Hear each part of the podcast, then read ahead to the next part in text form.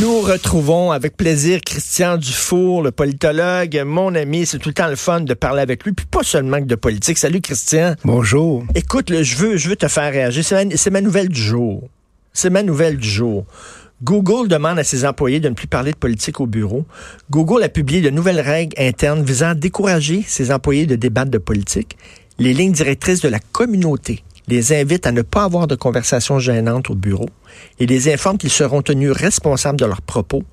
Google va même créer un outil qui permettra aux employés de signaler les gens qui jasent. Depuis... Hey, écoute, c'est rendu là, Christian, on va, on va commencer à monitorer les conversations dans les bureaux. Surtout que les nouvelles technologies permettent de le faire comme on ne pouvait pas le faire avant. C'est déprimant, en fait, je, si tu me l'apprends, c'est qu'on s'enfonce dans un monde où la liberté d'expression est de plus en plus contrainte. On a vécu une période, toi et moi, euh, les gens de, nos générations, où on pouvait vraiment avoir une très large liberté d'expression. C'est Google, c'est pas rien. C'est le nouveau monde. C'est le symbole du nouveau monde. On a l'impression des fois que c'est juste en Chine qu'ils sont tentés de faire ça. Donc, tout ce que je peux dire, c'est que c'est profondément inquiétant et déprimant. Écoute, ça veut dire que les gens ne peuvent plus pas... Les êtres humains qui travaillent n'ont plus le droit d'être des êtres humains avec des opinions, avec des... Puis là, l'espèce de d'obsession qu'il faut jamais choquer personne, tu peux plus rien dire, tu peux plus rien dire sur rien. Mais il y, y, a de l'hypocrisie là-dedans, parce que, tu sais, l'être humain, où il y a de l'homme, il y a de l'hommerie, l'être humain, on juge les gens, tu sais, des fois bah. par... Tu sais, ça t'arrive, là, ça t'arrive-tu de voir quelqu'un à la TV ou même de me voir, ben, dis temps, il est grossi, me semble. Mais moi, je passe mon temps, moi, quand j'écoute les médias, mon chum me dit tout le temps, arrête de juger tout le monde, arrête de critiquer euh, tout le monde, c'est la, nature humaine. C'est la nature humaine. Et, là, on veut nier la nature humaine. Donc, c'est perdant, puis c'est vicieux. Puis l'envers de ça, c'est euh, une partie des réseaux sociaux où c'est le Far West, puis on peut être vulgaire, inculte euh, et, et méchant. Ce qu'il faut espérer, c'est que ça soit un réaménagement temporaire. Mais moi, je pense que les nouvelles générations, les gens qui vont nous suivre, on va avoir à se battre pour récupérer une liberté d'expression qui est en train de leur être enlevée. Moi, je crois ça profondément. les enfants de, ces gens-là, de ceux qui sont en train d'imposer, eux autres ils sont perdus, mais leurs enfants, on sait que les enfants font toujours le, contraire, de leurs parents.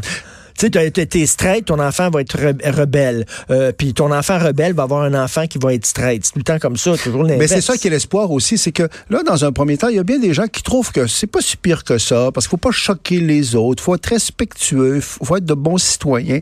Mais à un moment donné, il va y avoir une réaction contre ça, parce qu'il y a des gens, qui, ben, j'espère, qu'il y a des gens qui vont réaliser que l'être humain devient comme un robot vertueux, euh, bon chic, bon genre, gentil. Moi, là, ça, ça, ça, me déprime, ça déprime bien du monde. Puis je rappelle que avec la révolution technologique, là, c'est pas des gens comme des, entreprises comme Google, ils ont les moyens de, dépier leurs employés au travail. Mais, c'est ça, moi, j'en reviens pas que. Et puis le, problème, comme je disais, c'est pas que des gens, mettons, demandent, des gens hypersensibles qui demandent à leur employeur, faites attention, on aimerait que vous me c'est que Google a accepté. Tu sais, le problème, c'est le festival de jazz a accepté de plier devant les lobbies euh, concernant euh, Slav. Mais tu sais, les compagnies, tu sais, les milieux d'affaires euh, ont horreur de la controverse. Ils vont se plier dès qu'il y a quelqu'un qui, qui proteste. C'est pas un monde où le courage domine, hein, parce que dans le fond, on veut à tout prix faire des profits. puis, puis le problème aussi, c'est que personne contrôle Google. Certaines compagnies québécoises ou canadiennes ou françaises là, qui étaient vraiment soumises à la souveraineté de ces pays-là, serait plus facile mais Google, au fond, c'est extraterritorial. En tout cas, j'espère qu'il va y avoir des réactions. Ah, j'espère. Moi, ça. Heureusement qu'il y, a quand même des émissions comme celle qu'on a actuellement. Il faut en profiter, Richard. Ça durera peut-être plus longtemps. Ben, c'est vrai. c'est vrai. C'est vraiment inquiétant. Écoute, euh, euh, Jean-François Lisée a mis un texte sur Facebook. Est-ce que tu l'as reçu? Que je l'ai reçu. Je l'ai pas lu, mais je l'ai reçu. En fait, il, m'a inscrit sur sa, page. Là. Je sais, okay. comme euh, il m'a abonné. Ouais. Mais Robin Urbach, on connaît Robin Urbach, elle est productrice à la CBC. Elle a comparé la loi 21 à la pendaison des chefs amérindiens au 19e siècle. Elle dit ce qui arrive au Québec avec la loi 21, c'est une disgrâce nationale. Elle dit, je comprends pas pourquoi Justin Trudeau, qui est toujours en train de s'excuser pour la discrimination qui a été commise il y a 50 ans envers les Juifs, envers les Japonais, envers, etc., comment ça se fait qu'il ne dénonce pas la situation intolérable et épouvantable de la discrimination? Elle le dit, elle parle d'oppression systémique au Québec.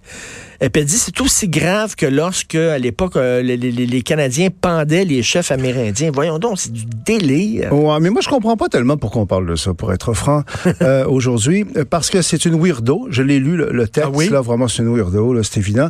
Et quand on voit les commentaires en bas, d'ailleurs, de son texte, euh, beaucoup, beaucoup de commentaires disent que ça marche pas, etc. OK, même en, en anglais, des Ouais, anglophones. répondent. exactement. Ben, il y a des francophones, mais il y a des anglophones euh, aussi. Et moi, il y a une chose qui me trouble. C'est que là, il y a eu un gros débat au Québec sur la laïcité qui s'est terminé par l'adoption de la loi euh, euh, 21. Et c'est comme si les médias ou euh, la- la- les élites politico-médiatiques, une partie en tout cas, euh, parce que je j'entendais Penelope McQuaid à sa nouvelle émission à Radio-Canada cette semaine qui a commencé avec ce thème-là par une entrevue excellente, je dois dire, avec euh, Jamila Ben- Benhabib, là, OK. qui, qui est de Bruxelles. C'était très bon l'entrevue. C'est pas ça que je critique, elle était très très bon. Mais là, on revenait encore sur la laïcité. Puis je me dis, ben là, coudonc, il y a une loi qui a été adoptée. Là, il n'y a pas d'événement objectif. Ce, ce texte-là, c'est une weirdo. Là. Pourquoi on parle de ça?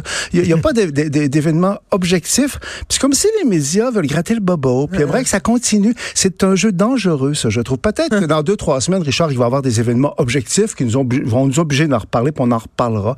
Mais quand même qu'il y aurait une... une, euh, en tout cas, je, je À, pas- à force de gratter le bobo, on l'infecte. ben là, C'est parce que tu alimentes, tu alimentes la, la contrebande. Les gens vont se mettre à réagir. Est-ce qu'on veut que ce, ce débat-là continue? Jusqu'à nouvel ordre, il est réglé. Les Québécois, en fait... parce que les, les- les- les médias s'ennuient de la belle époque où on pouvait discuter de ça, ça faisait... Ben, moi, je pense que les médias, des fois, là, ont un rôle qui est un peu malsain parce que on, on, on cherche des choses, on revient. Moi, ça m'a frappé parce que c'est des gens très différents. Et là, on en parle parce que c'est Jean-François Lisée. Mais pourquoi en parler? Pourquoi donner de, l'importance à cette femme-là? Parce que moi, ce que je ressens, ce qu'il faut dire, c'est que jusqu'à présent, le reste du Canada, euh, sur le plan institutionnel, a réagi de façon extrêmement modérée à la loi 21. là. C'est Et vrai. Trudeau et tout le monde. C'est ça qui est important. Cette weirdo-là, là, elle représente qui? Elle représente personne. Jusqu'à présent, c'est pas vrai que le reste du Canada a déchiré sa chemise. Institutionnellement, là, les gouvernements, les partis, ils ont fait bien attention, puis de pas trop s'embarquer dans les affaires du Québec. C'est ça, la, la réalité. Donc, moi, j'aimerais ça qu'on s'en tienne là. Puis on verra. Peut-être que dans un mois, il va y avoir des contestations judiciaires, des gens qui vont déchirer leur robe.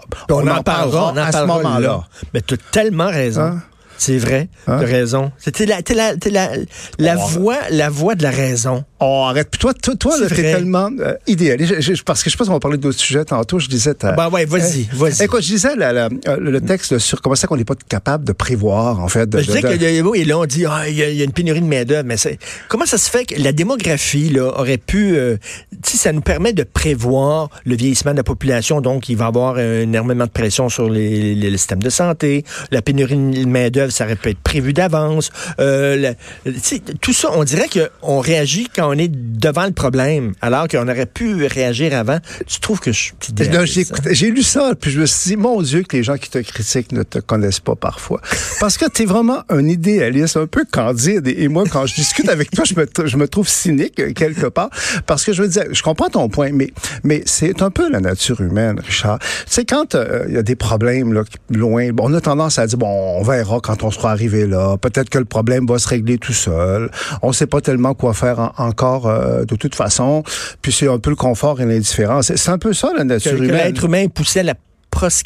comment- Proscratin- Pros- en tout cas, ce mot-là. proscratination. Ouais, c'est ça, parce qu'au fond, on veut avoir, on veut être bien, on veut être heureux, puis on veut pas se faire du trouble pour des choses qui sont un petit peu loin. Mais, cela dit, c'est pas futile ton point, parce que ça démontre que c'est pas facile pour un gouvernement euh, d'agir, parce que normalement, gouverner, c'est prévoir. Hein, Un gouvernement devrait anticiper ces situations-là, les pénuries de main-d'œuvre suite à- au vieillissement de la population, etc. Il y a un démographe, il y a quelques années, qui a écrit un livre qui s'appelle Boom Bust et Ouais. tout ça, là, qui avait prévu là, en disant il va y avoir un problème pour les fonds de pension parce qu'il va y avoir de plus en plus de retraités, de moins en moins de travailleurs pour payer leurs fonds de pension. Il y avait tout prévu ça. Là, Oui, puis il y a des sociétés qui sont plus euh, prévoyantes que d'autres. Sauf que, pour défendre nos bons vieux gouvernements, ils sont tellement dans la gestion des crises au quotidien. Hein, puis ça, ça je, vais encore taper sur les méchants médias, là. mais tu sais comment c'est à quel point tous les jours, hein, les ministres, ils regardent les journaux, puis écoutent les... Eh oui. Donc là, il faut qu'ils gèrent, gèrent les crises. Donc, leur demander de planifier à long terme, ce qu'ils devraient faire, c'est pas toujours euh, évident. Mais, mais, mais, Mais c'est mais- pas winner quand tu parles de ça aux gens. Les gens disent ben non, c'est- c'est- c'est- on verra. fout, on Puis, verra. puis, au- aussi, remarque, là, là, je vais me faire mon cynique, mais c'est vrai qu'il y a une partie des problèmes qui seraient tout ça, là, dans le fond. Des, des fois, l'action du gouvernement, c'est pas toujours bon comme ça. Souvent aussi, il y a de l'impuissance, parce qu'on sait pas tellement quoi faire. Donc, on attend. On attend, on attend, on attend. Puis des fois, on, on attend euh, trop tard, j'en j'en suis convaincu. Mais en te lisant, là, je tiens à le dire aux, aux auditeurs, Richard, c'est un idéaliste. Même- Puis il y a un côté beau là-dedans en même temps. Je me sentais comme le, le méchant euh, cynique. C'est encore, moi, des résidus de devoir, de mon époque de voir, peut-être, qui est encore là. Non, non, mais il faut, faut, faut que tu restes comme ça. Là. Ben, Écoute, euh, les gens savent pas, mais t'es, t'es pusher.